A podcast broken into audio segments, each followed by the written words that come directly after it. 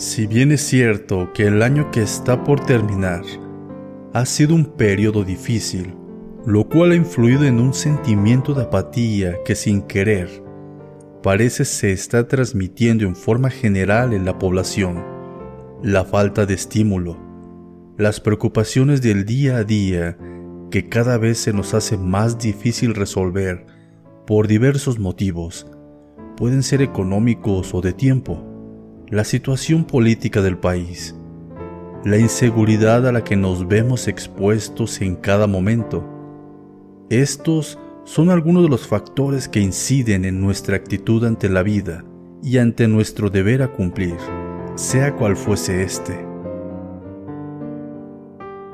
Sin embargo, debemos asumir y aceptar que estamos ante cambios de paradigmas y venideros comienzos que implican en primer lugar aceptar el reto y estar abiertos y preparados para ello.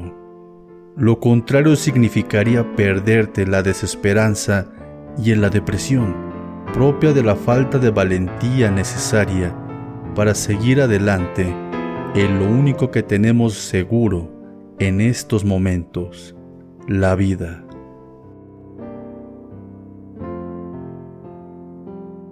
Te invito a renovar tu entusiasmo y confianza en ti mismo y en la vida Agradece a Dios por todo aquello que te ha dado y por lo que no te ha dado, agradecele igualmente.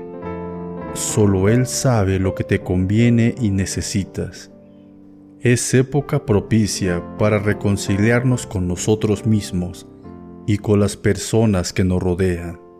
Aceptemos a cada quien como es y resaltemos todas las cosas positivas que tienen y minimicemos aquello que nosotros creemos son sus defectos.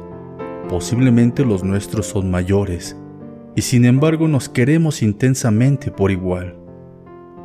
Que el venidero año 2022 nuestra mirada se enfoque en las nuevas oportunidades que Dios nos da cada día.